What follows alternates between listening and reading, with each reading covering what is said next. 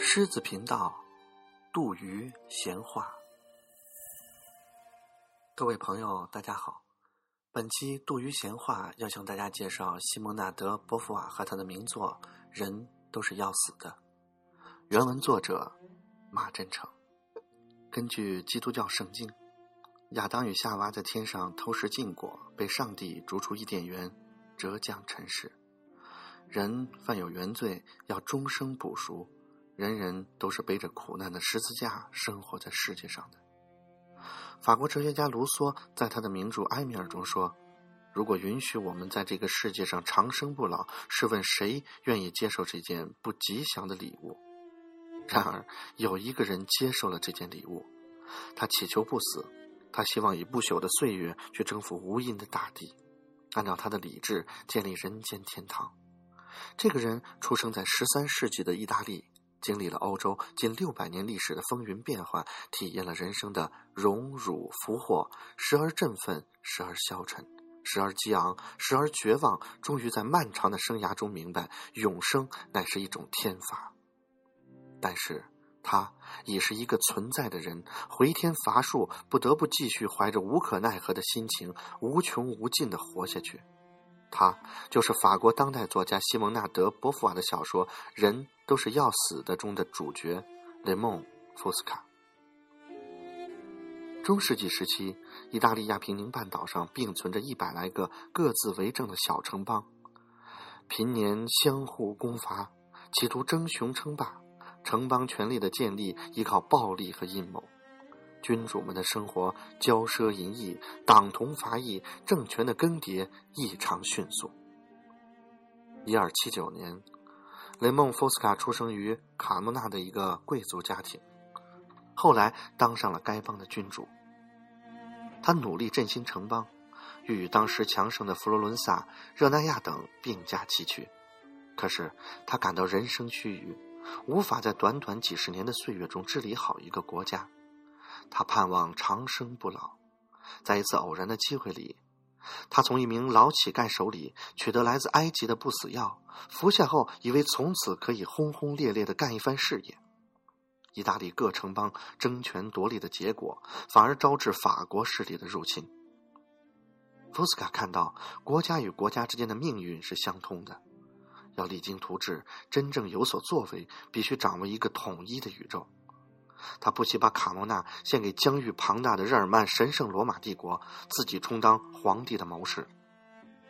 帝国皇帝查理五世在位四十年，不但没有如愿的建立起依照基督教教义行事的世界帝国，反忙于镇压各地诸侯的兴起与叛乱，兵连火结，帝国分崩离析，基督教也分裂成新旧两派，在新发现的美洲大陆上。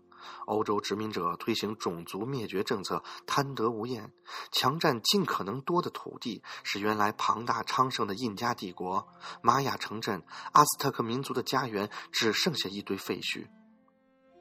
福斯卡看到这种情景，心灰意懒，认为统一的宇宙是不存在的，存在的只是分裂的人。一个人形成一个宇宙，他的内心是无法窥透的。一个人妄想为他人建立的幸福秩序，在他人眼里可能是一种灾难。在这些短暂、多若横沙而又各不相干的心灵中，能不能找到可以共同依据作为真理的东西？他无法肯定。一个人唯一能做的好事是按照自己的良心行动，其结果则难以预测。除此以外，人不能有其他奢望。而后。福斯卡与法国探险家卡里埃勘探加拿大大草原，在法国度过1789年革命爆发前的启蒙时期，参加1830年推翻波旁王朝的群众起义，目睹1848年席卷欧洲、使工人阶级登上国际政治舞台的革命运动。在与普通人的接触中，福斯卡逐渐明白，人生虽然短促，谁都无法避免死亡，但是每个人心中都潜伏着硕石流金的生命岩浆，在出生与死亡之间的生命过程中，一旦得到诱发和机遇，会做出惊天动地的大事。人还是可以有所作为的。从历史的角度看，一时的胜利会成为日后失败的伏笔，一时的失败也可能是日后胜利的种子。从有限的人生来看，一切成就还是具体而微的。胜利来临而失败未至的时刻，人总是征服者，不管未来如何，是奈何他不得的。福斯卡又看到，有了这样的信念，值得人去珍惜自己有限的生命；为了实现这样的信念，又值得人去献出自己宝贵的生命。生命一代代往下传，人始终有爱。有恨，有微笑，有眼泪，充满了理想和希望。福斯卡这个人物自然是虚构的，然而他参与的历史是实有其事的，他的感情又是一个普通人的感情。我们要问，这部题材别致的现实主义小说是在什么情况下写成的？又出于什么原因要这样写？我们知道。在法国现代文学史上，波伏娃的名字与萨特的名字几乎不可分离。萨特是法国存在主义哲学的创始人，波伏娃是存在主义文学流派的主将。两人共同生活，各自写作，为传播自己的信念奋斗一生。四十年代初，萨特在德国哲学家海德格尔和胡塞尔学说影响下，在法国提出了自己的存在主义哲学。二次世界大战结束前后，萨特的存在主义在西欧各国风靡一时。也在这个时期，他又遭到各方面的激烈攻击和批评。人们责备存在主义强调人类处境的阴暗面，热衷于描绘消极的事物，不信任人性的善良，否认人心向上的欲望，因而说存在主义是一种虚无主义哲学。为了回答这些责难。萨特一九四五年先在演讲台上宣讲，一九四六年再在刊物上发表《存在主义是一种人道主义》。关于存在主义的文章车载斗量，不计其数。在此，只对有助于理解这部小说的几个要点简略的说几句。萨特有一句名言：“存在先于本质。”在他看来，人为什么存在这个问题是毫无意义的。因为每个人在提这个问题时已经存在了。人不是凭自己的意志而存在的，有意义的问题应该是人是否愿意继续存在，争取在什么样的条件下存在，也就是在存在的既定事实下去确定自己要成为什么。萨特还说，人是自由的，人就是自由。人出生后处在一定的环境中，但是可以根据自己的处境、自己的判断做出自己的选择，采取行动。人要为自己的选择负责，因为任何选择不是孤立的，在为本人选择的同时，也影响到他人选择的地位，因而也应对他人负责。人做出选择，也即显示和确定自己是什么样的一个人。人无法回避选择，因为不选择也是一种选择。是英雄还是懦夫，都是本人自由选择的结果。萨特的意思是，人只是他自己试图要做的那么一个人，人只是在实施自己的意图时才表现自己的存在。人不外乎是他自己行动的总和，也无非是他自己的一生。在萨特一文发表的同一年，波伏娃的小说《人都是要死的》也出版了。这两部作品对照之后，不难看出这位女作家的用意。波伏娃在欧美两周历史中选择了这些事件，用一个悲剧性的神奇人物贯穿古今，亲自参与和冷眼旁观，无疑是以小说的形式来阐明同样的存在主义哲学思想。我们不妨这样说：萨特凭说理，波伏娃借形象，共同参加了当时文坛和哲学界的一场论战。人。都是要死的，是存在主义是一种人道主义的艺术注解。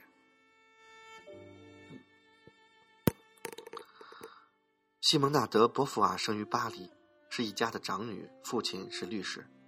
青年时代欣赏超现实主义艺术思想，中学毕业后进入巴黎大学学习哲学，成绩优异。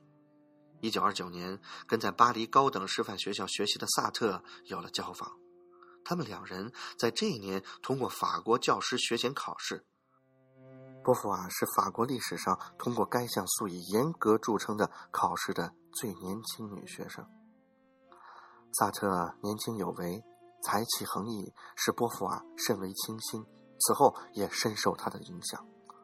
波伏娃在自传体小说中写道：“萨特完全符合我十五岁时的想望。”他是另一个我，在他的身上，我感到我所有的爱好升华到炽热的程度。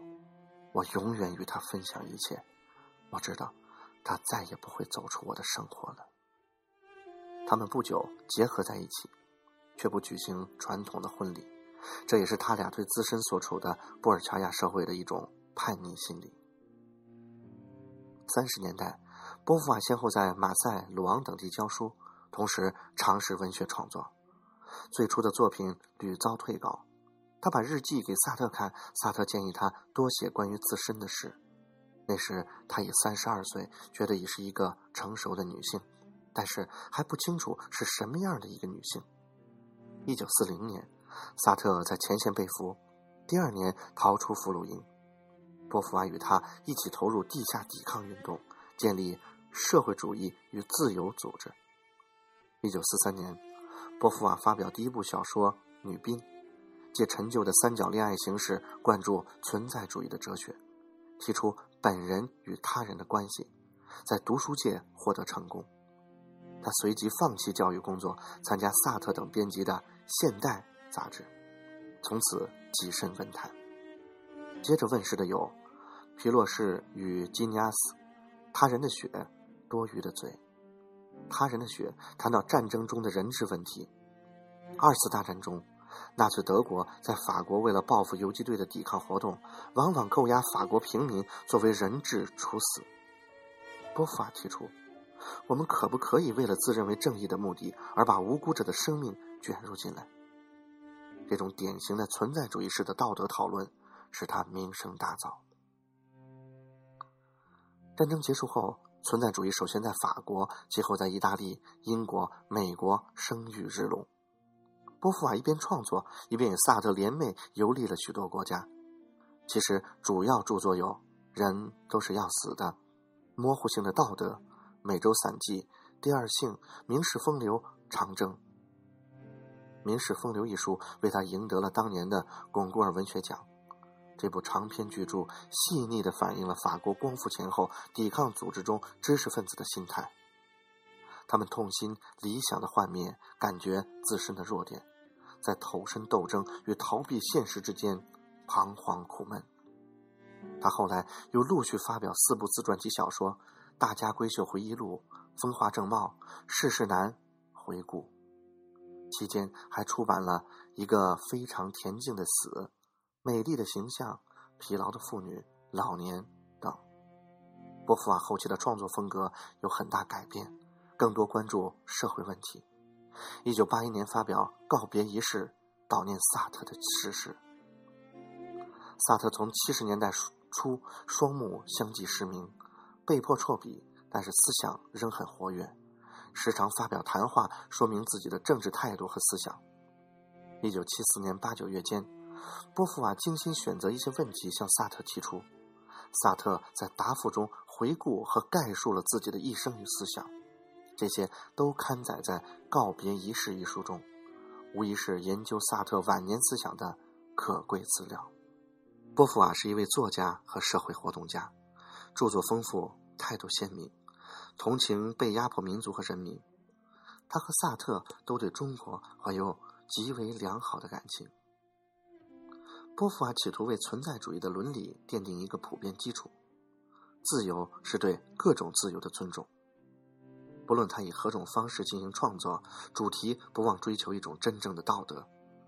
他阅历广，涉世深，观察细致。小说中相当一部分的情节是他本人的经历，许多人物在法国社会中也是有名有姓的。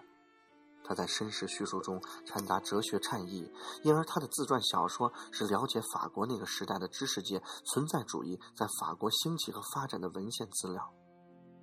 法国文艺评论家认为，波伏娃在谈到自身和周围人物时，最能打动读读者。波伏娃作品的另一个同样重要的特点是尖锐地提出了当今世界妇女受歧视的状况。她是国际著名的女权主义活动家，她写的《第二性》多年以来一直是影响西方女权运动的一部重要著作。作品回顾了各个历史时期女性地位的演变，认为今日妇女不平等地位的形成是女性长期屈从男性权威的结果。他不承认由于生理结构、母爱天性等原因而有什么永恒的女性。萨特提出，英雄不是天生的，懦夫不是天生的，都是自己选择的。按照这个模式，波伏娃在妇女问题上也说，女人不是天生的，而是自己变成的。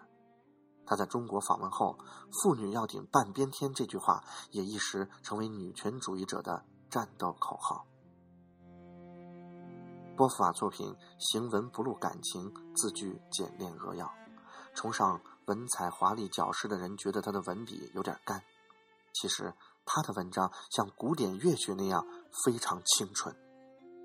他刻画心理，渲染气氛，也用墨不多，在达到非说不足以表露时，却又只是淡淡几笔，一表而过，给读者的遐想留出意外的巨大空间。这些特点在本书中尤其突出。他创造了一个神奇人物，在真实的时代基础上展开活动，前后长达六百年，疆域横跨两大洲。倘若文字不是无比简洁，选材不是十分典型，一部篇幅不长的小说是容纳不下这些内容的。表面看来。波伏娃使用的是一种所谓的中性笔法，但掩饰不住为人类在发展中遭受反反复复的苦难而感到的痛苦。前车之覆居然难为后胜之戒，眼前的胜利又引伏未来的危机。我朝天涯走一步，天涯往后退一步。每天傍晚，天涯落下同一个太阳。但是人心中自有一种前仆后继、勇往直前的坚韧，使人永远走在希望和自由的道路上。从这点来说，福斯卡和卡利埃在洪荒般的大草原上找寻通往中国的道路，也许不是没有象征意义的。无穷的岁月与旺盛的生命力相结合是会有所发现的，只是发现的东西可能不一定是期望的东西。用一句评论家的话来说，全书叫人看来，人的作为不是有限的，也不是无限的，而是无定限的。